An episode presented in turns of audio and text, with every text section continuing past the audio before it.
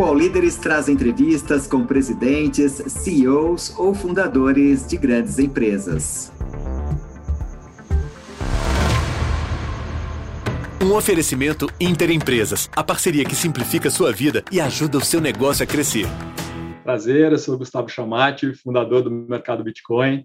Uh, sou um empreendedor que uh, cresceu no interior de São Paulo, em Jaú, e veio para São Paulo para estudar administração uh, cursei administração na, na FEA USP, uh, e comecei o mercado Bitcoin em 2013, uh, ah, acho que é a primeira empresa no setor, né, a lidar com tecnologia de criptomoeda e blockchain, e de lá para cá a gente cresceu muito, temos hoje 2,8 milhões de clientes já, tornamos o líder no setor, e eu tenho, quero compartilhar com vocês aqui um pedacinho dessa, um pedaço dessa história. Bacana. Obrigada, viu, Gustavo? Bem-vindo ao UOL Líderes.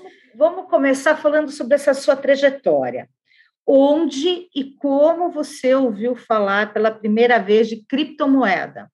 E o que, que você achou na época, quando você ouviu falar da criptomoeda?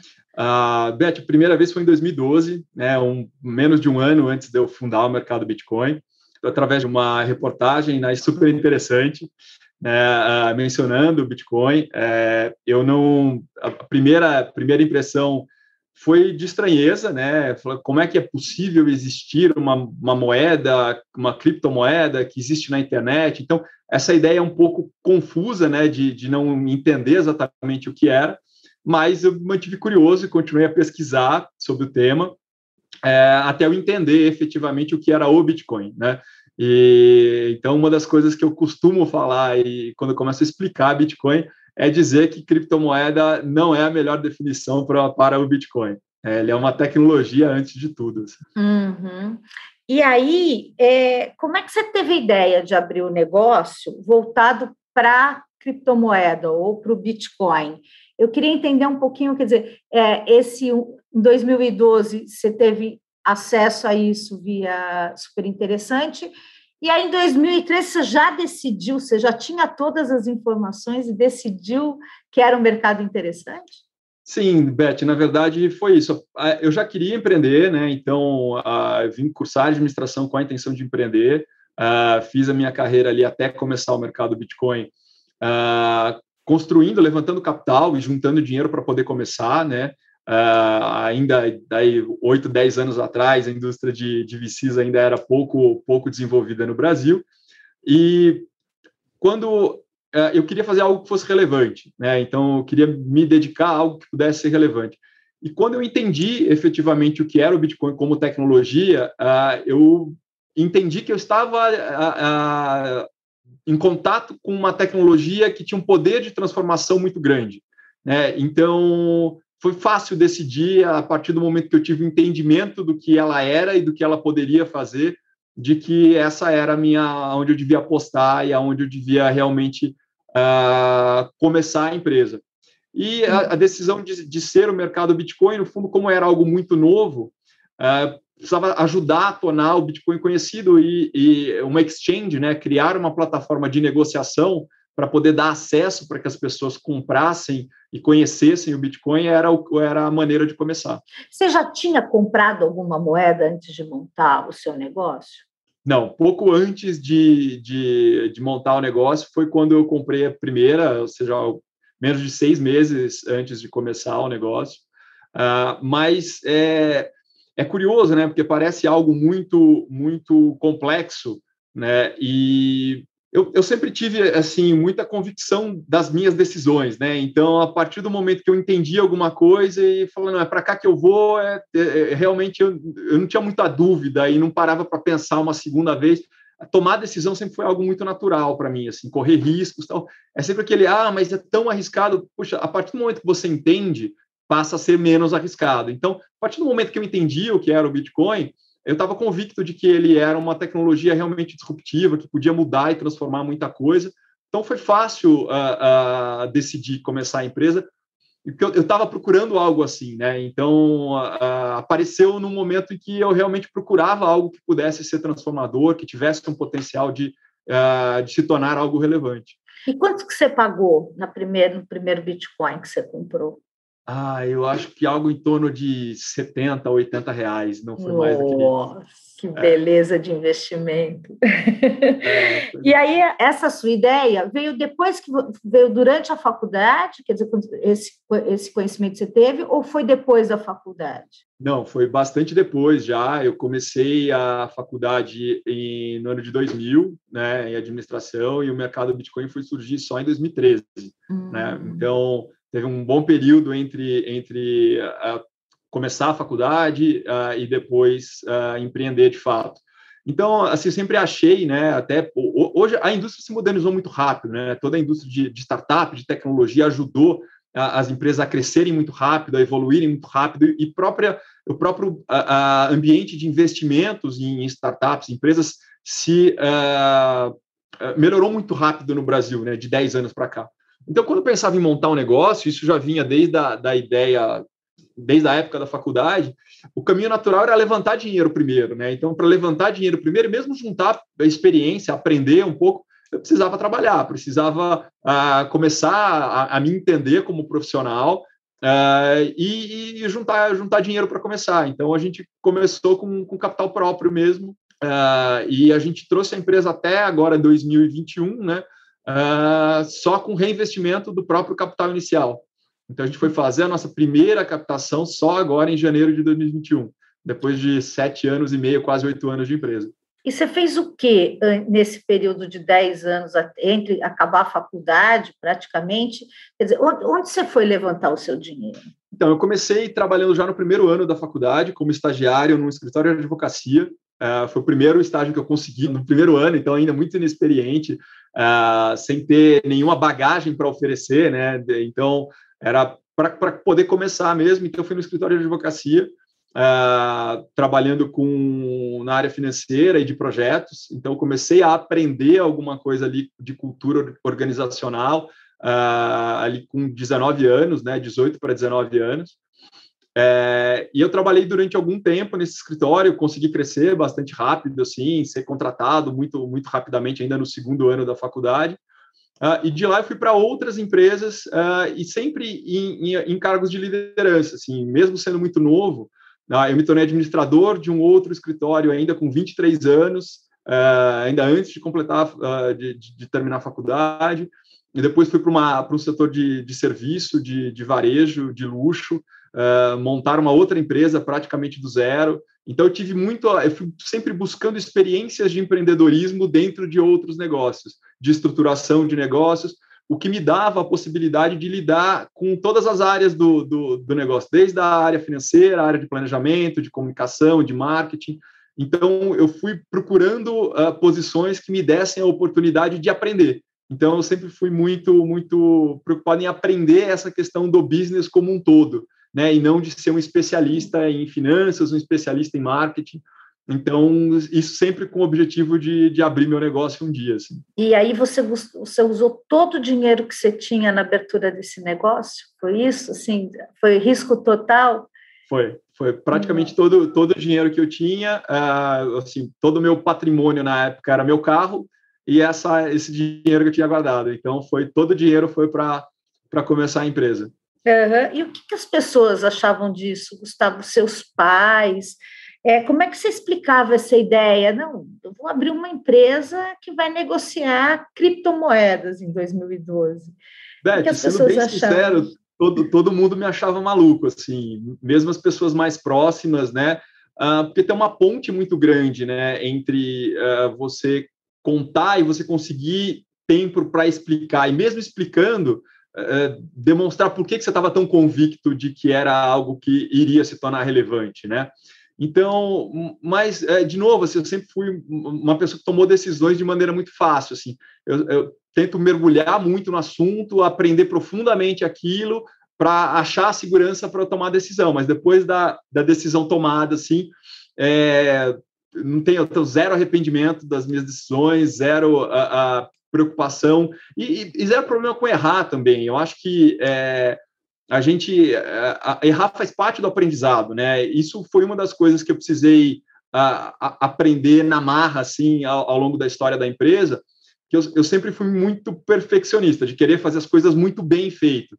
E, numa startup, é, você tem o desafio da, da, velocidade, de fazer as coisas rapidamente.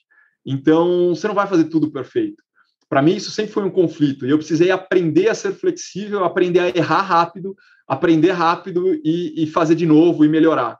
Então, mas eu acho que é, é, é, era difícil convencer as pessoas, mas o meu objetivo não era convencer as pessoas de que eu estava certo, né?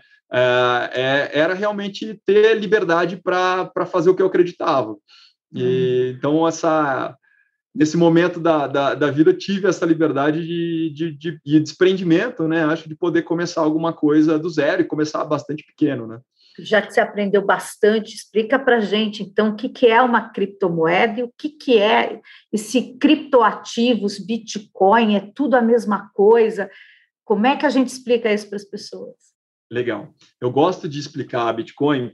Principal, a primeira coisa é desmistificar a questão da criptomoeda, né? Uh, parece algo muito complexo. O Bitcoin é uma tecnologia, né? Antes de tudo, ele é uma tecnologia todo o universo de blockchain, criptomoedas, Ethereum, todas uh, criptoativos, tudo isso surgiu, começou com o, com o Bitcoin. Né? Uh, e o Bitcoin ele é uma tecnologia que ele efetivamente resolveu um problema. Né? E fala qual, qual o problema que o Bitcoin resolveu? Desde a, do surgimento da internet, se fala em um dinheiro digital. Né? O que seria um dinheiro digital? Algo que pudesse replicar no mundo digital o pagamento com uma nota de, de uma cédula, com dinheiro. Então, você conhece essa cédula, você reconhece ela que ela tem valor, que ela é um dinheiro, e a hora que eu te entrego esse, essa cédula, você entende que aquilo tem valor e, e que você recebeu um pagamento por isso. Então, desde o surgimento da internet, a gente queria um produto ou uma tecnologia que pudesse replicar esse, esse pagamento, né, essa transmissão de propriedade uh, no mundo digital. Então, o que a gente usa até hoje no mundo digital para fazer pagamentos é mais comumente o cartão de crédito, que foi uma tecnologia desenvolvida para pagamentos físicos, em meio físico, e ela foi adaptada para ser utilizada em meio digital. O Bitcoin, ele por design, ele é seguro. Então, ele, ele juntou tecnologias que já existiam na época, computação distribuída, criptografia, uh, o, o, blockchain, né, que surgiu, que é a, a, cadeia de registro de informação que dá suporte ao, ao, ao Bitcoin, para criar uma tecnologia segura que permitisse que eu fizesse uma transação e a transmissão de uma posse, né? Quando eu te entrego a nota de real, de, de uma nota de reais, eu estou te, te dando a posse dessa nota, então que eu fizesse e replicasse a mesma coisa na internet, uh, de uma maneira segura e sem que eu dependesse de um intermediário para validar. Então, quando eu uso o cartão de crédito, eu dependo da companhia de cartões para fazer a validação de que eu sou eu, de que eu tenho crédito e que alguém vai pagar o lojista em algum momento e está segurando que aquela transação uh, possa acontecer. E o próprio sistema do Bitcoin garante que isso aconteça. Então, quando eu faço uma transação de Bitcoin, eu tenho uma tecnologia que garante que a transmissão daquela quantidade de bitcoins do Gustavo para a Beth é segura e que ela pode acontecer no meio digital sem depender de um intermediário. Então, essa assim, é a explicação mais simples que eu consigo dar do que é o Bitcoin como tecnologia e do porquê ele re realmente resolveu um problema que até então não tinha sido resolvido uh, por nenhuma tecnologia, por nenhum sistema. E aí, essas uh, cotações de criptomoeda, elas são sobem, descem, elas são montanhas russas. Sobem, elas tanto sobem muito rápido quanto elas caem também muito rápido, né? Isso é bom para o negócio, essa instabilidade?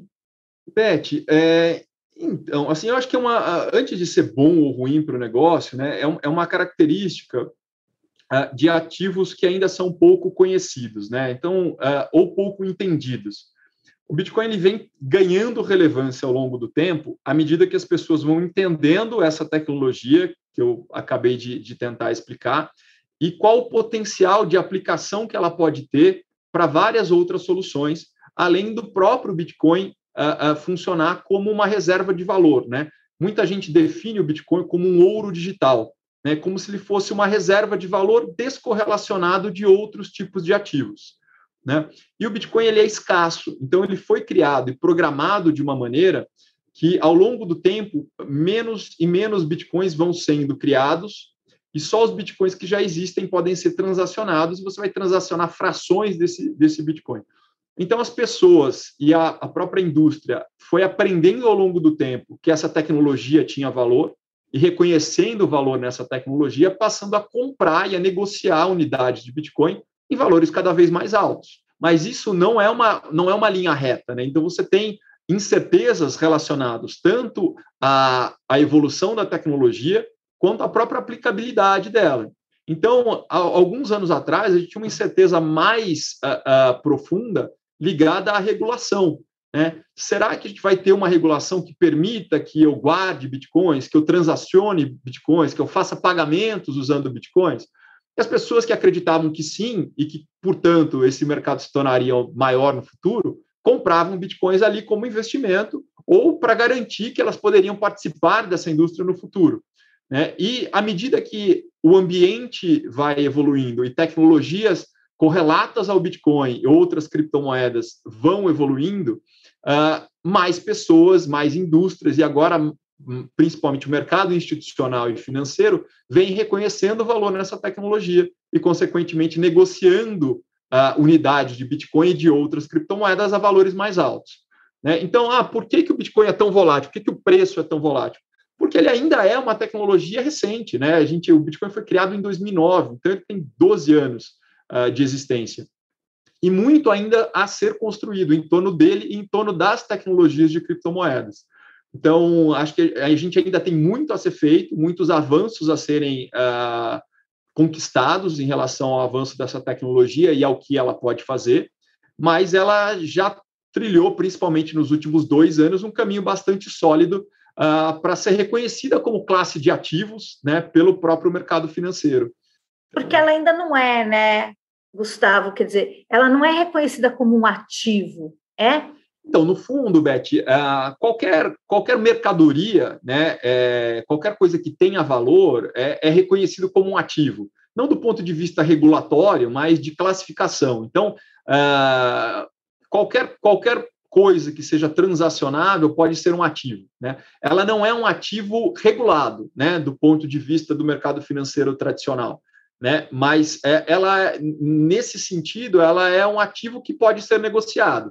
Então, eu comparo muito que o mercado Bitcoin hoje, né, a plataforma exchange, ela, ela cumpre o papel de fazer a intermediação entre uma pessoa que quer comprar e uma pessoa que quer vender um ativo, e nesse caso o ativo é uma criptomoeda, o Bitcoin e outras criptomoedas.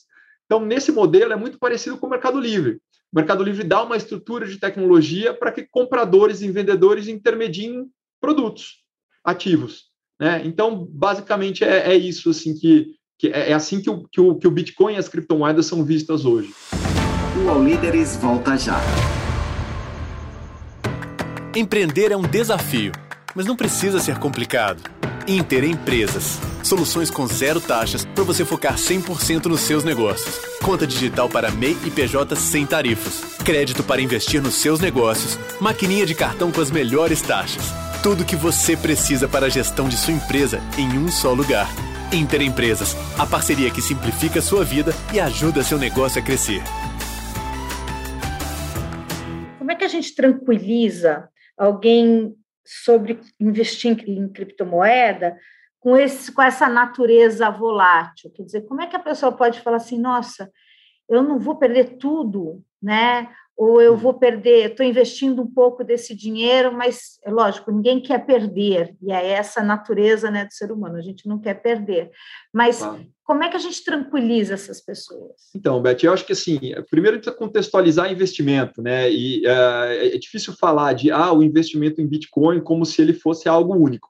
Investimento no geral, uh, em qualquer coisa que qualquer pessoa vai investir, ela precisa estudar e conhecer né? E, e, e ao, à medida que ela, ela estuda e conhece, ela se sente mais confortável com a tomada de decisão de investir ou não, seja numa ação de uma companhia na bolsa, seja num imóvel, seja em criptomoedas. Então, a gente tenta trazer muito esse contexto de que uh, o Bitcoin ele é uma tecnologia, né, ele e as outras criptomoedas, e eles têm potenciais, inclusive, diferentes. Tem tecnologias novas, que são novas criptomoedas, que, tem, que tendem, que querem resolver um problema específico.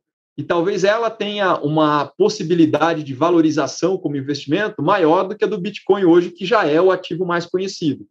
Então, qualquer decisão de investimento parte por estudar uh, o que é o ativo, como ele se comporta e entender se você está apto a, a, a, investir nesse ativo, entender qual é o nível de risco de volatilidade, né? De volatilidade, eh, risco eu estou chamando aqui de volatilidade, é, e se a tua decisão de investimento é de curto ou de longo prazo. Então, se você tem um curto prazo para investir, é melhor que você invista em algo que, que menos volátil, né? menos arriscado porque você pode precisar do dinheiro e ter que retirar esse dinheiro do investimento no momento em que o investimento está em baixa. Né? Se você tem um, um, viés de mais longo prazo, e aqui é muito similar a investimento em bolsa, uh, o, investimento de mais longo prazo ele deve retornar em algum momento um bom um, retorno relativamente maior do que um investimento mais, mais seguro, que tenha menos risco. Então, esse é o principal, o principal conselho, é entender o que é a tecnologia de cada criptomoeda, como ela funciona, e aí você poder decidir qual é a porcentagem do seu portfólio, eventualmente, que você vai investir. A gente nunca aconselhou e nem vai aconselhar que ninguém invista todo o seu dinheiro em bitcoins. Então, o, o Bitcoin precisa ser uma parte do portfólio de investimento de qualquer pessoa. Nesse sentido, a gente acredita que ele é um bom investimento, principalmente mirando um prazo de médio a longo, de 3 a 5, 10 anos. Uhum. Mas vamos falar do brasileiro, né? Porque o brasileiro adora uma poupança, né? Pagar zé, pouco imposto, o rendimento é baixo, mas está lá, seguro. É, como é que a gente saltar para o Bitcoin não é meio demais para o brasileiro? E a gente está falando. É, será que gente, o Bitcoin não é para um público, para um, um nicho de mercado? É, ou é para todo mundo? E aí, como é que você enxergou um futuro para esse negócio? Quer dizer, é, massificando isso, transformando isso em escala? Beth, eu acho que o Bitcoin é para todo mundo, né? Então, o que a gente tem assistido, né, acontecer no Brasil, não só pelo cenário macroeconômico, né, de queda de juros e a, da explosão de investidores é, em investimentos alternativos, em investimentos mais arriscados, na bolsa de valores, em fundos imobiliários, é uma tendência que ela vem junto com a velocidade com que, a, que, a, que o mundo se transforma, com que a informação corre. Então, as pessoas estão aprendendo mais fácil, mais rápido a se tornarem investidores. Eu acho que isso é um, um histórico que o brasileiro de fato não tem. Mas essa adaptação, ela, ela pode acontecer de maneira muito rápida. E ela vem acontecendo de maneira muito rápida. Então, uh, eu acredito de fato que as criptomoedas uh, são investimentos, são uma classe de ativos que já está bastante consolidada, uh, que deve fazer parte do portfólio de investimento de todo mundo, na medida de que você se sinta confortável. Você vai investir 10, 5 ou 1% do teu portfólio em algo mais arriscado, como, como são as criptomoedas.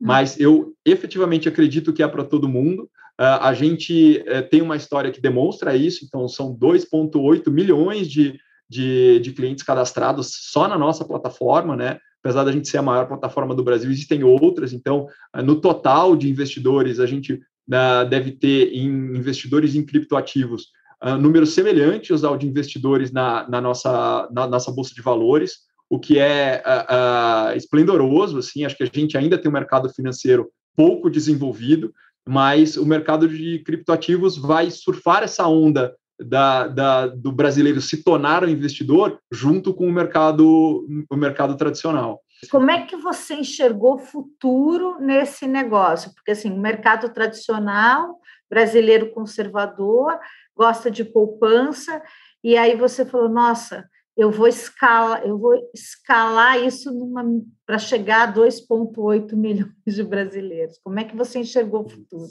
Então, no fundo, Beth, eu realmente achava que o, o Bitcoin como tecnologia ele, ele se tornaria muito relevante. Ah, óbvio que eu não tinha a, a, previsibilidade de qual tempo isso iria acontecer. Né? Tinham muitas variáveis fora do meu controle, mas eu realmente acreditava que ele podia se tornar relevante. Uh, essa velocidade de crescimento que a gente experimentou, não só no mundo, mas no Brasil, né, e a gente vê que o, que o mercado no Brasil evoluiu tão rápido quanto o mercado lá fora, uh, realmente espantou inclusive a gente. Mas uh, isso é, só, só vem a corroborar né, que a ideia de, de uma tecnologia como a de criptomoedas, que é, é de, de um acesso muito fácil, vem compor né, uma, uma, uma, uma classe de ativo que atende a uma, a uma expectativa de investimento de uma quantidade bastante relevante de pessoas. Né? E à medida que essas pessoas estão tendo contato, entendendo o que são os criptoativos, mais e mais pessoas têm chegado. Então, isso é um processo que tem acontecido no mundo todo e, e, e o Brasil acompanha esse, esse, esse mesmo processo. Né? Eu acho que a diferença aqui é que o mercado financeiro tradicional ele era menos desenvolvido em, em termos de porcentagem de, de população do que lá fora né? Mas o mercado de cripto a, a, acompanhou essa evolução do mercado lá de fora. E você atribui isso a quê, Gustavo? Quer dizer, é, você falou, a minha expectativa nem era de ter escalonado tão rapidamente, né? E, e vocês acabaram tendo todo esse todo esse background de, de, de trazer gente para comprar as criptomoedas. Então, eu queria saber o seguinte: se atribui a que essa, esse crescimento do brasileiro, essa curiosidade ou essa compra do brasileiro? O brasileiro aprendeu uh, porque estudou, o brasileiro aprendeu porque está indo na onda e aí tá, como uhum. todo mundo está comprando, eu também vou comprando. O que, que, você atribui a isso? Eu acho que são duas coisas. Primeiro, a gente tem um perfil do brasileiro dele ser um, um early adopter de tecnologia, né? Então, assim, a gente vê as nossas presenças em redes sociais, desde voltando lá atrás ao Orkut, né, ah, que foi a primeira rede social mais relevante, assim, ainda antes do Facebook, uh, mas a nossa presença no Twitter, Instagram e tal, YouTube. Então, a gente tem um, um público e uma, uma população que é muito uh, um usuário muito relevante, até em termos de tempo gasto nas redes sociais, em canais de vídeo, etc. Então, isso facilita a comunicação, facilita o acesso à informação facilita com que as pessoas tenham conhecimento de que o Bitcoin existe e da própria valorização que ele ganhou, principalmente no ano de 2017. Eu ressalto muito o ano de 2017, foi o ano que a empresa mais cresceu, percentualmente falando, mas foi o ano em que o Bitcoin veio para o mainstream da, da global, né? Então ele deixou de ser algo de nicho e se tornou conhecido no mundo todo. Nesse ano a gente teve um crescimento realmente muito grande, não só no Brasil, mas no, no mundo todo. E ali foi parte do. Foi, foi, nesse momento que a gente percebeu que muitas das pessoas que vinham e se tornavam nossos clientes se tornavam por curiosidade ou porque viu ou ouviu o amigo ou alguém tendo ganho muito dinheiro muito rapidamente com Bitcoin. Então, ali a gente percebeu que a gente tinha um papel de educador muito mais importante do que o que a gente entendia ter até então. Porque até ali eu queria educar sobre o Bitcoin, sobre a tecnologia.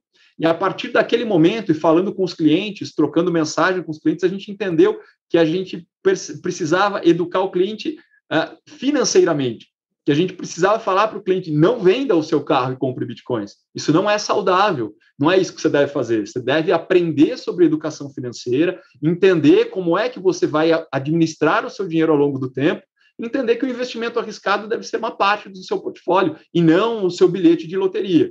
Né? Então, é, essa, é, essa tendência a procurar o caminho mais fácil né, e mais rápido, uh, que é uma tentação para todo mundo e é errada, uh, foi parte do nosso entendimento ao longo desse crescimento, principalmente em 2017, e ali a gente se estruturou para se comunicar com os clientes de uma maneira mais uh, direta sobre educação financeira e não só sobre a tecnologia. Me conta uma coisa, você teve clientes que realmente estavam vendendo carro, patrimônio para comprar Bitcoin, assim, na, na, na onda mesmo? Beth, assim, a gente escuta histórias, né, do tipo uh, de pessoas que ficaram ricas com, com o Bitcoin, mas, assim, as histórias dos clientes eram sempre muito mais no sentido de dúvidas né? Ah, puxa, o, o, os clientes mandavam e-mail, ah, o Bitcoin vai continuar subindo, né? Então, pelo, pela pergunta, você percebe o nível de desinformação, né? E aí a resposta foi, puxa, não, o Bitcoin é um ativo de risco, ainda está se consolidando, é uma tecnologia, todo esse discurso que eu estou fazendo aqui é o mesmo que a gente faz para os clientes há anos. Né? Então, procura entender, procura estudar. Não é uma maneira de você ficar rico, rico rápido. Né? Esse atalho não existe. Né? Então, uh, é, é, isso assim é, é, sempre foi a nossa preocupação. Os clientes nunca, eu, eu, pelo menos não lembro de nenhum cliente falar, ah, não, fiquei rico porque eu vendi a minha casa e comprei. Você sempre escuta histórias ou pessoas, clientes contando histórias de terceiros que isso aconteceu, né? Então, assim, a, a gente sabe, é muito plausível que pessoas tenham ficado ricas de fato investindo em bitcoins.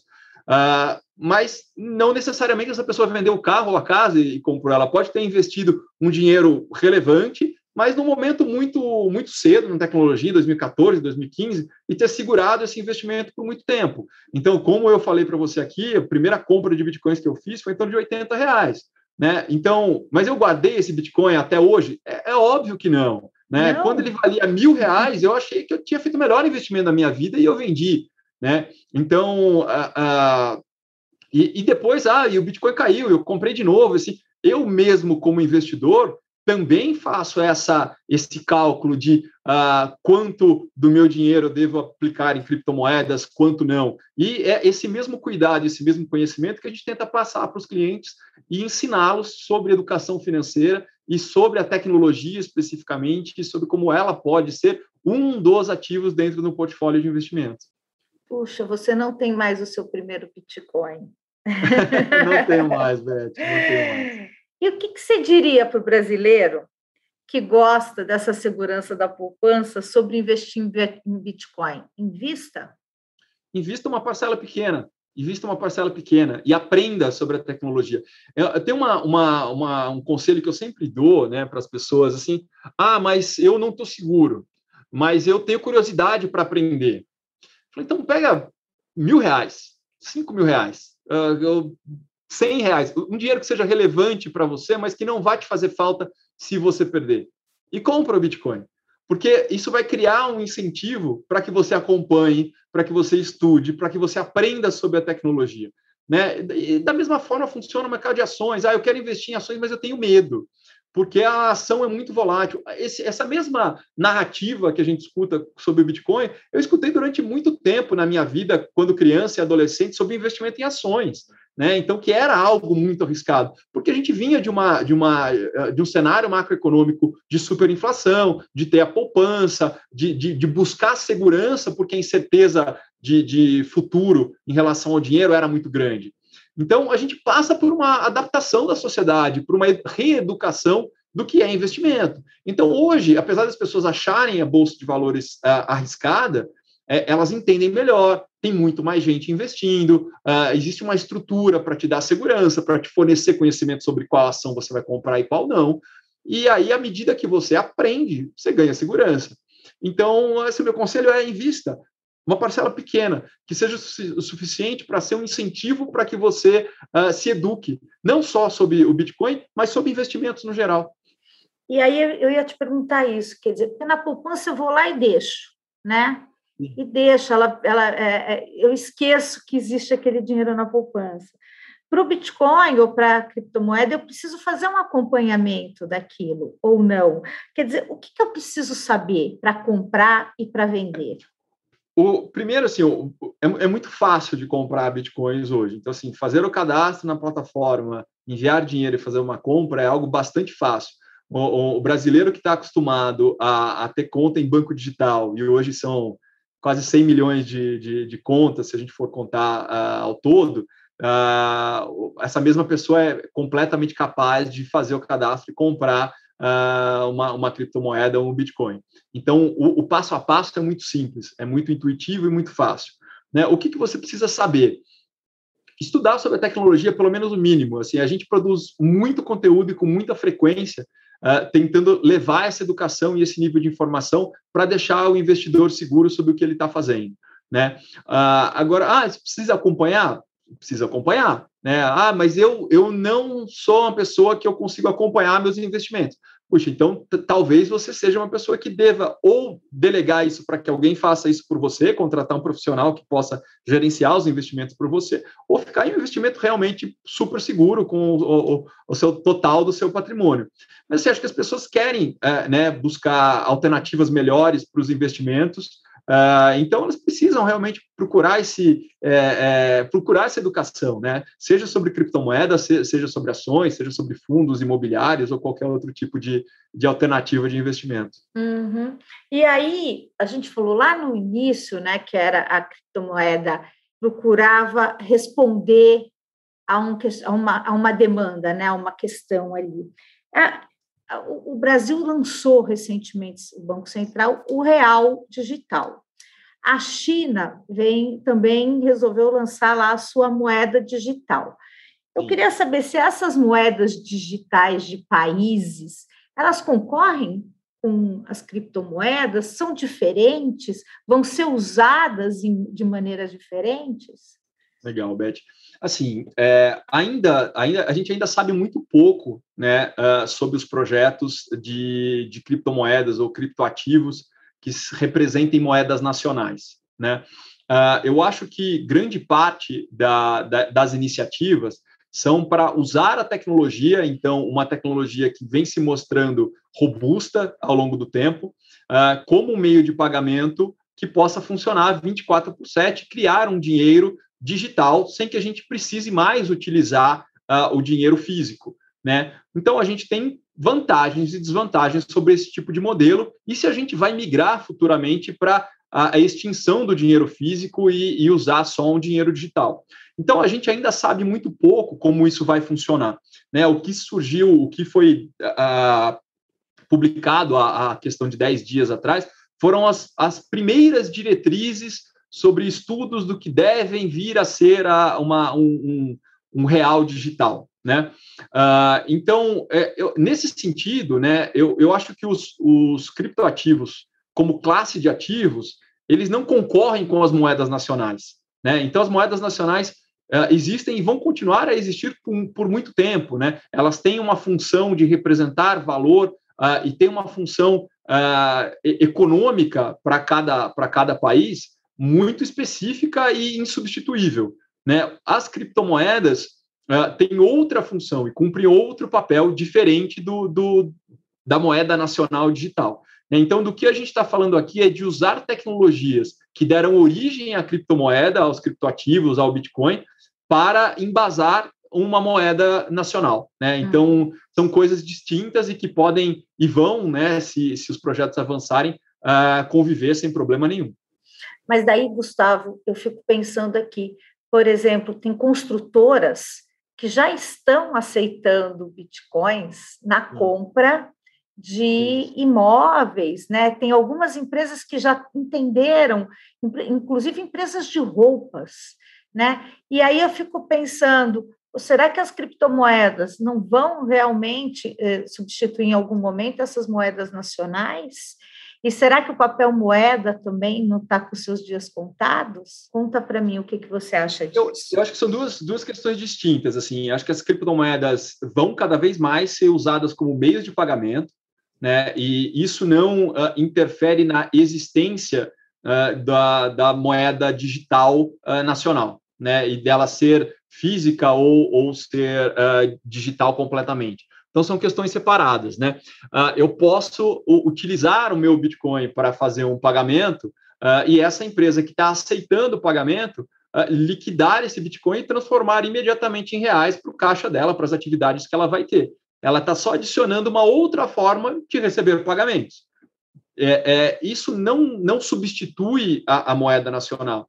Né? Então, ela só é uma forma de pagamento adicional, como eventualmente é o Pix, como é o cartão de crédito. Né? Então, nesse sentido, eu só ah, me torno apto a receber pagamentos de mais pessoas, e eventualmente de pessoas que uh, estejam ou não tenham um cartão de crédito ou não tenham uh, o, o, real, ou querem fazer uma compra internacional, eventualmente. Então, a gente vai, tem questões regulatórias sobre, uh, que, que envolvem isso, mas a tecnologia das criptomoedas permitem é, esse pagamento ah, para qualquer lugar do mundo via internet. Né? Então, essa é a grande diferença da, do pagamento em moeda nacional. Eu não consigo pagar alguém que está ah, nos Estados Unidos ou no Japão usando reais físicos, nem uma, uma conta em reais, a não ser que essa pessoa que está lá tenha uma conta dentro de um banco brasileiro, um banco nacional.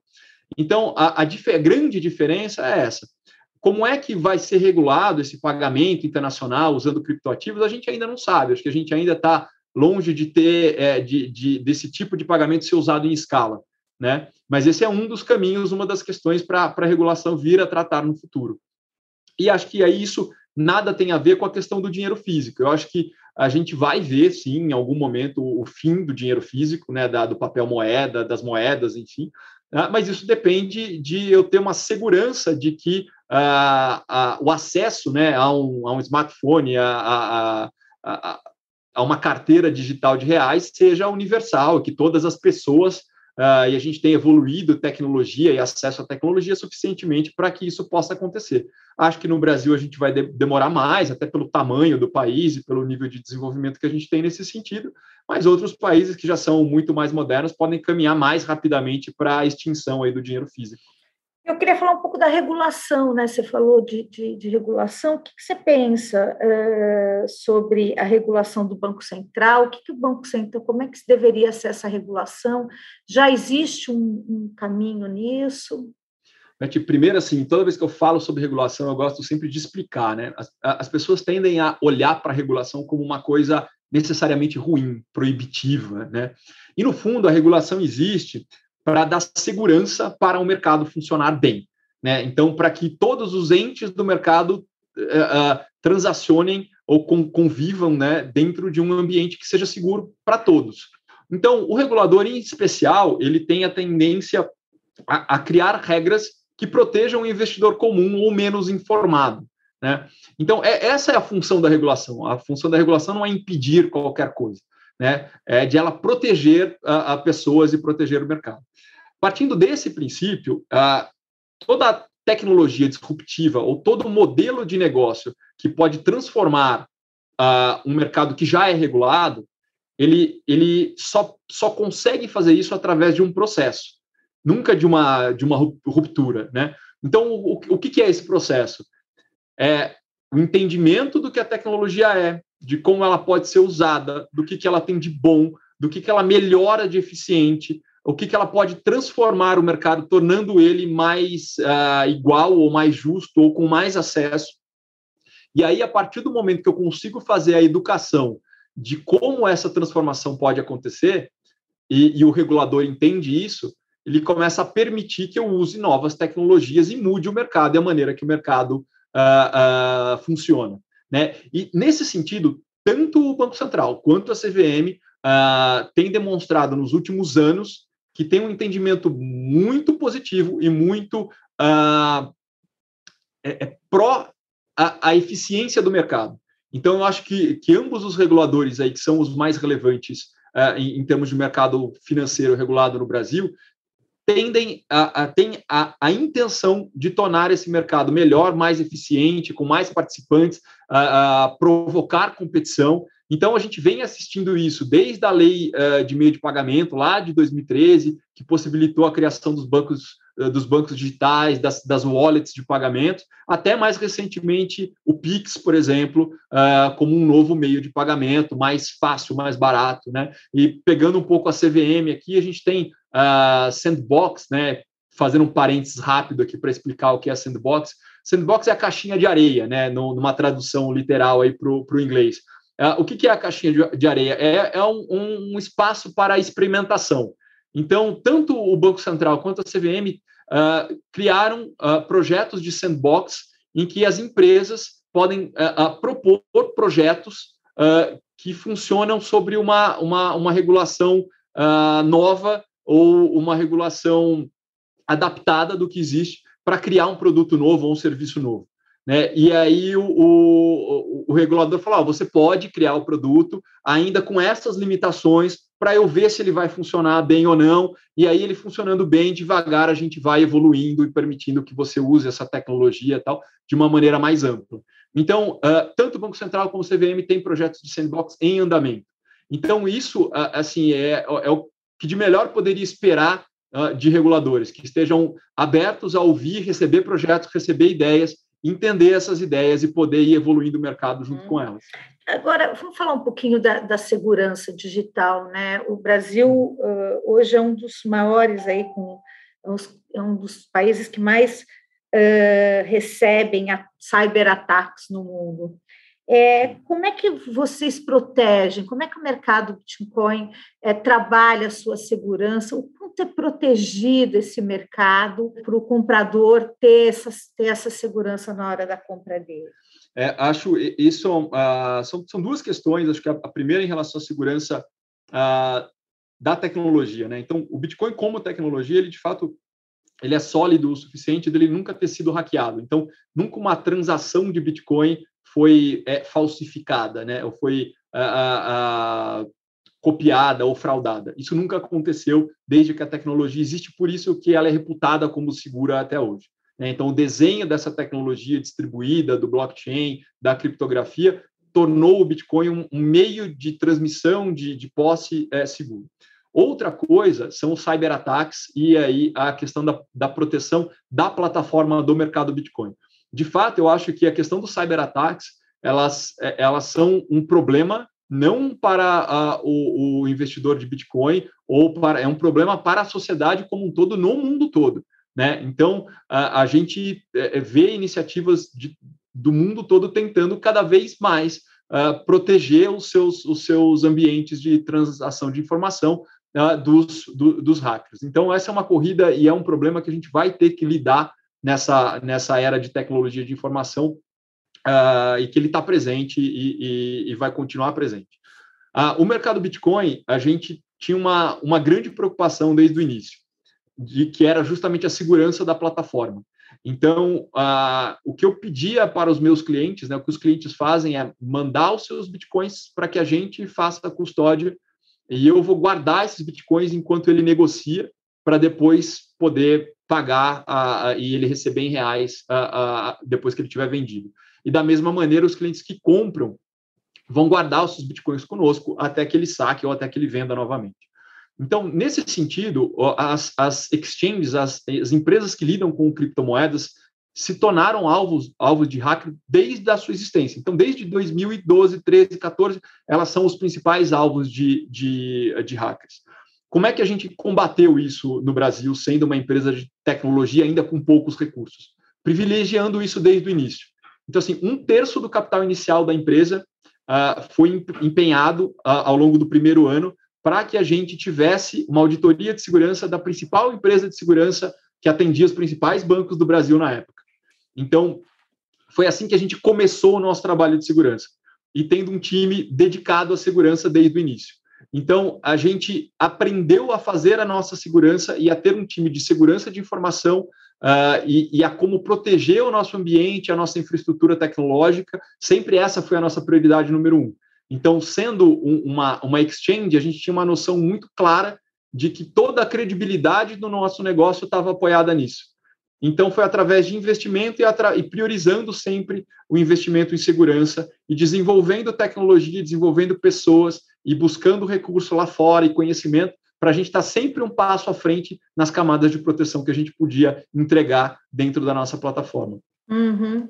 Deixa eu te falar uma coisa. Recentemente a, a, a, houve uma pressão de políticos aí na Câmara uh, Federal pedindo uma CPI de bitcoins para apurar esquemas de pirâmide com criptomoedas. E aí, já juntando com uma outra informação, que a Comissão Federal de Comércio dos Estados Unidos, é, aí durante a pandemia, eles receberam 7 mil denúncias de fraudes, 10 vezes mais do que 2019, relacionadas à negociação de, de criptomoedas. É, como é que vocês, vocês veem essa questão da CPI, de uma CPI? Quer dizer, existe, é possível existirem pirâmides, esquemas de pirâmides com criptomoedas? E, e, essa questão do aumento das denúncias nos Estados Unidos também, se vocês mapearam, já fizeram alguma coisa aqui no Brasil?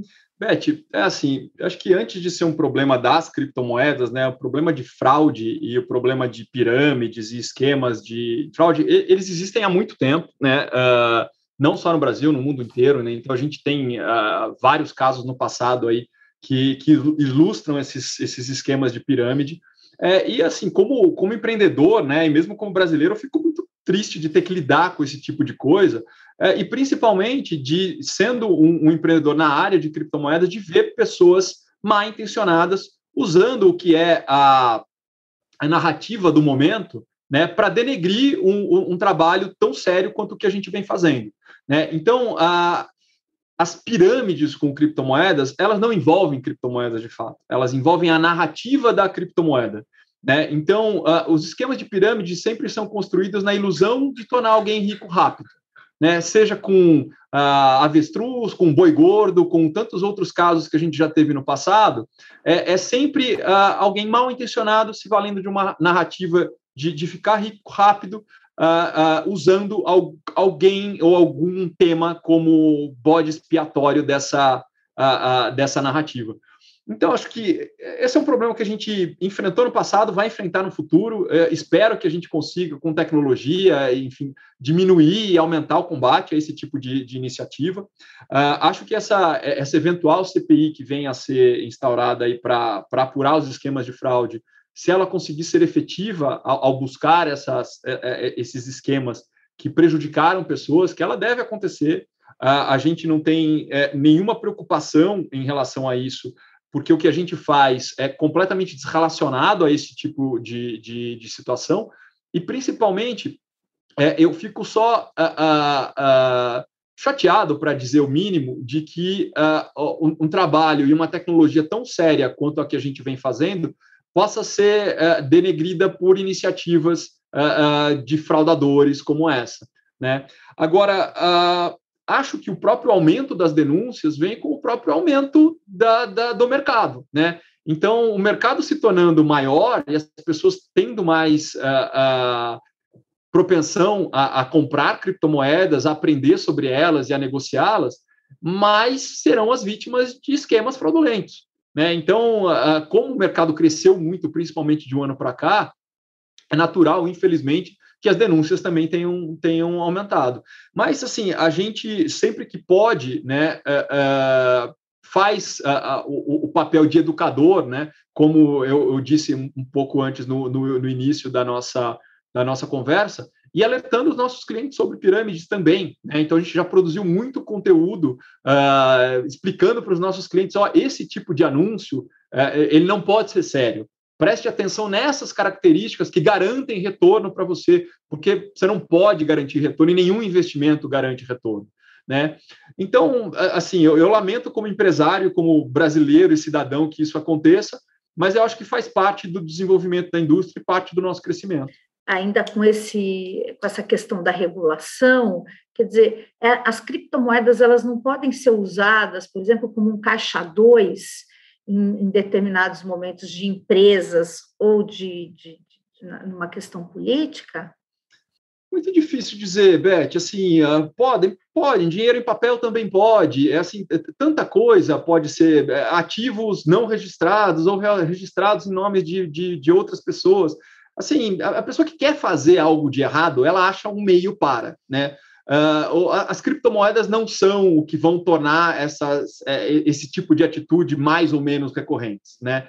Uh, o, que, o que torna isso mais ou menos recorrente, de fato, é uma investigação consistente, a uh, punição, a perseguição dessas pessoas e, e, elas entenderem que, que isso está errado, que não pode ser feito, né? Então, assim, a, a criptomoeda não é o que torna a, a, a corrupção, o caixa 2, a, a lavagem de dinheiro, é, mais fácil de ser feita. Uhum. Isso é uma narrativa ruim, uh, de novo, usada por pessoas que ou têm alguma intenção de denegrir uh, o mercado ou que não entendem o suficiente para omitir opinião sobre elas. Assim.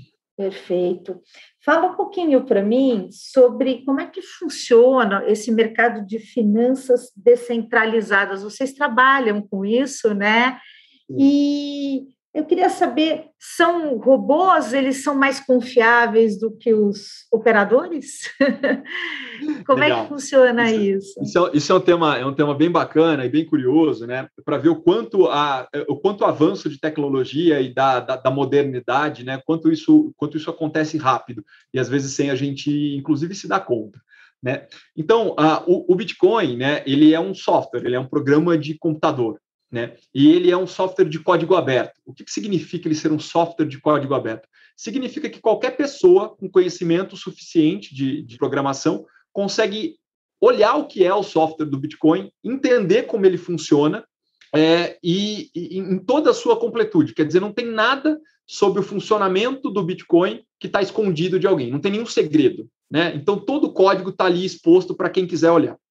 Uh, nesse sentido, uh, existem hoje né, as finanças descentralizadas, que são abreviadas como DeFi, né, Decentralized Finance, elas, elas são programas de computadores também de código aberto, a grande, pelo menos a grande maioria deles de código aberto, que você pode olhar o que, o, o que esse software faz, como ele funciona, e eles hoje prestam serviços uh, uh, para uh, quem quiser se valer desse software, usar esse software para um serviço específico.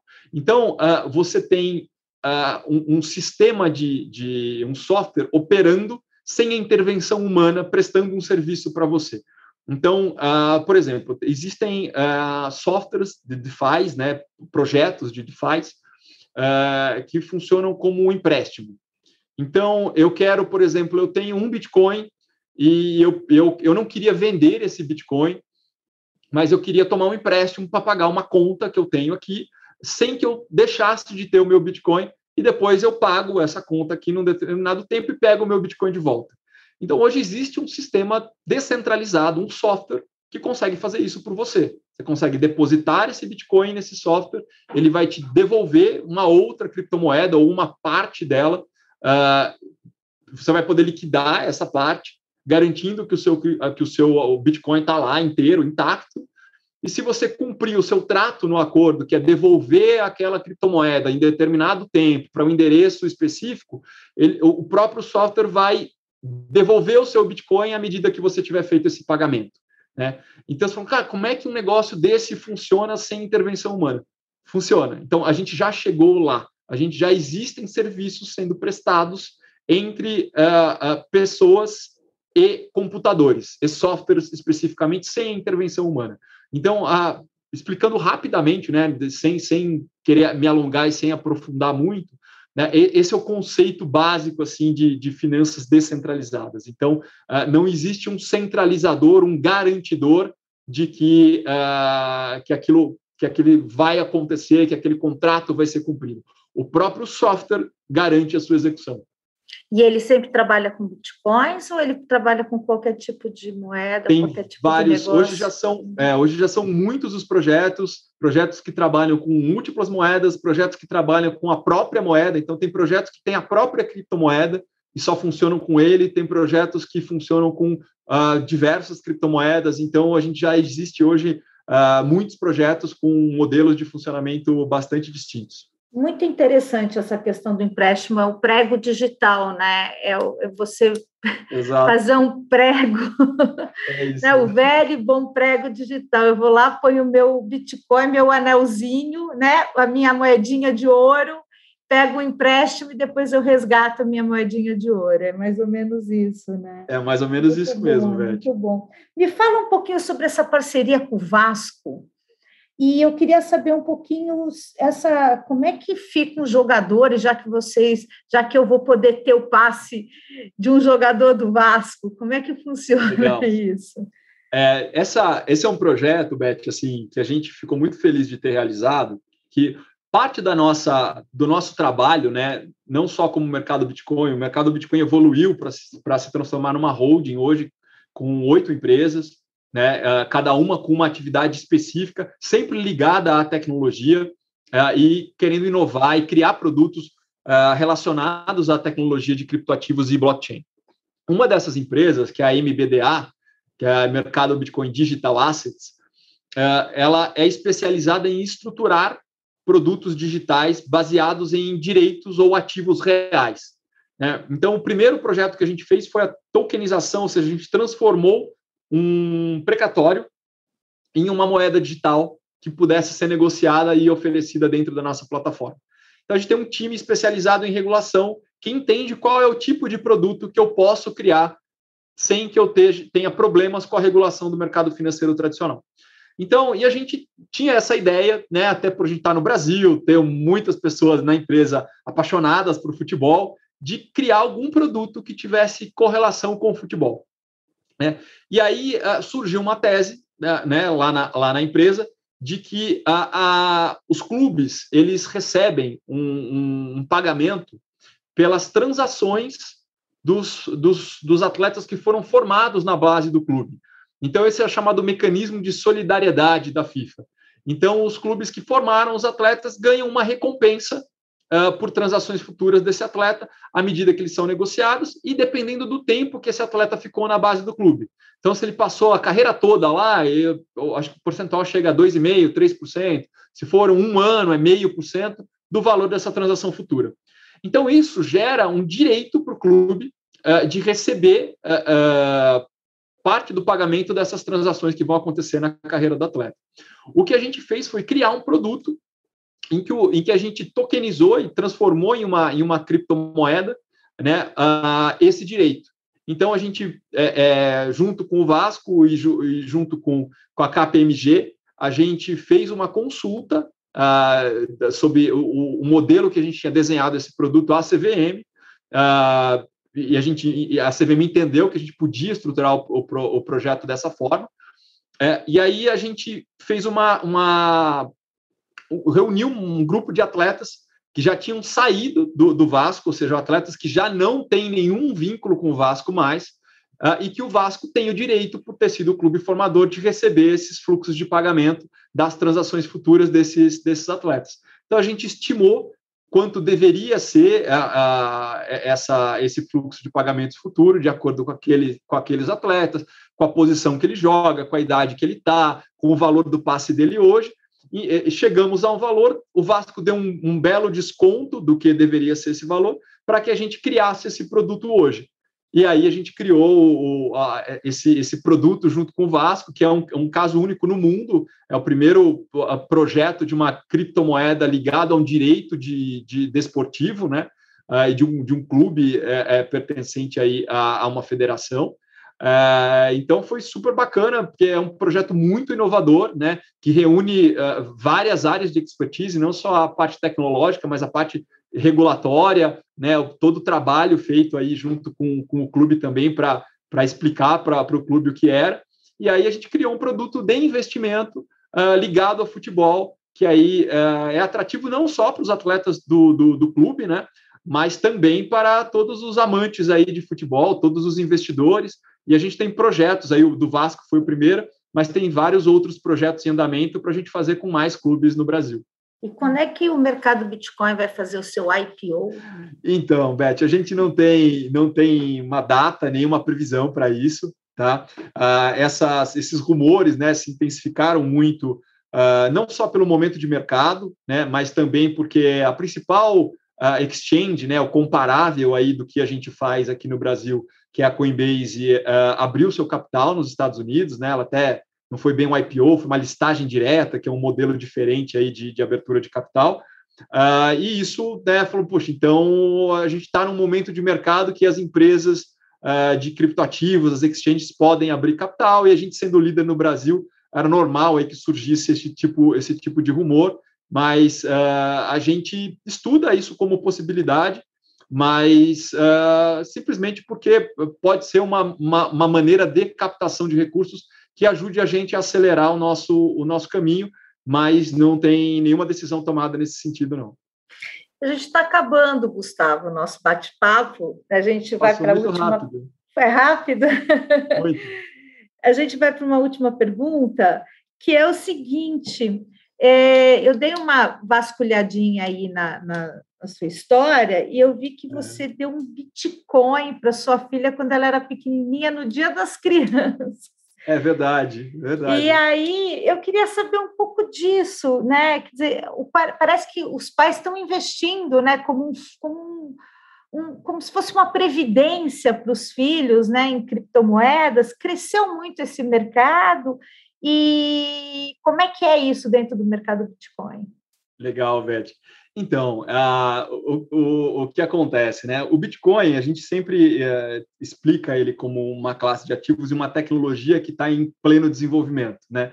Hoje, a, a, acho que né, 2017 era meio que o, o boom da, da, da, pessoa física ali, como, como eu costumo chamar, e, e naquele momento tinha já muita gente falando sobre o Bitcoin. E, e, e, a gente acabou fazendo né, a reportagem de fato, porque ali no, ali no Dia das Crianças eu pensei, puxa, eu vou aproveitar agora né, que, o, que o momento é propício e que as pessoas estão tomando interesse sobre Bitcoin, vou comprar aqui um Bitcoin e guardar uh, para minha filha no futuro, é, porque era uma forma de demonstrar duas coisas. Uma, a minha crença na, na, na, na tecnologia, no desenvolvimento da tecnologia, e outra, que ele é um investimento de longo prazo. Né? Então, eu acreditava de fato que o Bitcoin ainda tinha muito por, por se desenvolver, ainda acredito. Né? Então, essa crença ali de 2017 se mostrou verdadeira. Acho que a gente caminhou a, a passos largos de, de 2017 para onde a gente está hoje, né? no, no, em termos de regulação, em termos do, da tecnologia se tornar mais de, desenvolvida, de aplicações relacionadas à, à blockchain, a outras, as outros criptoativos, a, a DeFi, a tokenização, toda essa indústria caminhou a passos largos desde então, uh, e, e, era uma forma de dar um exemplo, né, de que usar o, investi o investimento como longo prazo, entender que a tecnologia ainda estava no começo e ainda em desenvolvimento, acho que foi uma, uma boa maneira de, de, de mostrar essa narrativa e, e, e, essa crença, e hoje é um bom, um bom momento para olhar para trás e ver que, que as coisas aconteceram e estão acontecendo nesse sentido, né? e acho que é, é um bom investimento aí como presente para um filho, né? Buscar esse, esse crescimento aí no longo prazo lá na frente. E ela ainda tem o Bitcoin dela? Tem, tem, tem sim. E depois, depois eu tive, tive um outro, um outro menininho que nasceu no final de 2017, que ganhou um quando ele nasceu também. Oh. Então, cada um tem um aí guardado para o futuro. Grande poupança você está fazendo para eles. É, pois é, em 2017, acho que a gente estava em torno de 50 mil reais, mais ou menos, cada Bitcoin. Uhum. Acho que era por volta disso. Hoje a gente já já está no dobro disso, né? Ah, mais do que isso. Três vezes, né? Tá em torno de, de 180 a 200 mil reais, assim, a gente já chegou a, a ter bitcoins negociados a 360 mil reais aí em março, abril desse ano. Deixa eu te fazer uma última pergunta que me veio aqui agora. Existem claro. é, criptomoedas ou existem é, mais confiáveis do que outras? Né? Porque tem uma série hoje no mercado e, e tem outras surgindo, quer dizer, existem algumas mais confiáveis do ponto de vista de negociação? Tem, tem duas, duas maneiras de, de medir essa confiança né, entre, entre projetos de criptomoedas. Eu acho que uma delas é o tamanho desses projetos, ou seja, quanto mais difundido, mais valor de mercado eles têm, uh, mais sólido é esse projeto. Então, o Bitcoin é o líder né, desse mercado, ele foi o primeiro e é a moeda com maior valor, uh, ainda bastante à frente das outras. A segunda, ainda já há muito tempo, é o Ethereum, né, o Ether é a moeda, o Ethereum é o nome do projeto. Uh, são as duas mais sólidas e já, já são a primeira e a segunda há bastante tempo. Né? Então, elas são as mais difundidas, as que são uh, mais conhecidas e de valor maior valor de mercado portanto, as mais seguras nesse sentido. Outro ponto de segurança, né, aí do ponto de vista técnico, é o nível de descentralização da informação. Então, quanto mais pessoas eu tenho na rede, mais descentralizada a informação e, consequentemente, mais segura ela é do ponto de vista tecnológico e transacional. Essas também, quanto maiores os valores de mercado, mais reconhecidamente elas já foram testadas e já estão seguras do ponto de vista técnico também. Então, os projetos maiores, de maior valor de mercado, são os mais seguros. Bacana. Gustavo, muitíssimo obrigada por participar do All Líderes. A gente teve uma aula aqui de criptomoedas e desse mercado, né, e da segurança hoje do investimento. Eu agradeço muito a sua participação. Beth, foi um prazer enorme assim ter todo esse espaço aqui para poder falar, contar um pouquinho da nossa história uh, que se confunde um pouco da história com a história dos, dos criptoativos no Brasil, né? Uh, mostrar para as pessoas o quanto a gente já já está evoluído e o quanto a gente ainda tem por fazer. Então, um prazer enorme, muito, muito, muito obrigado mesmo. O All Líderes tem reportagem de Beth Matias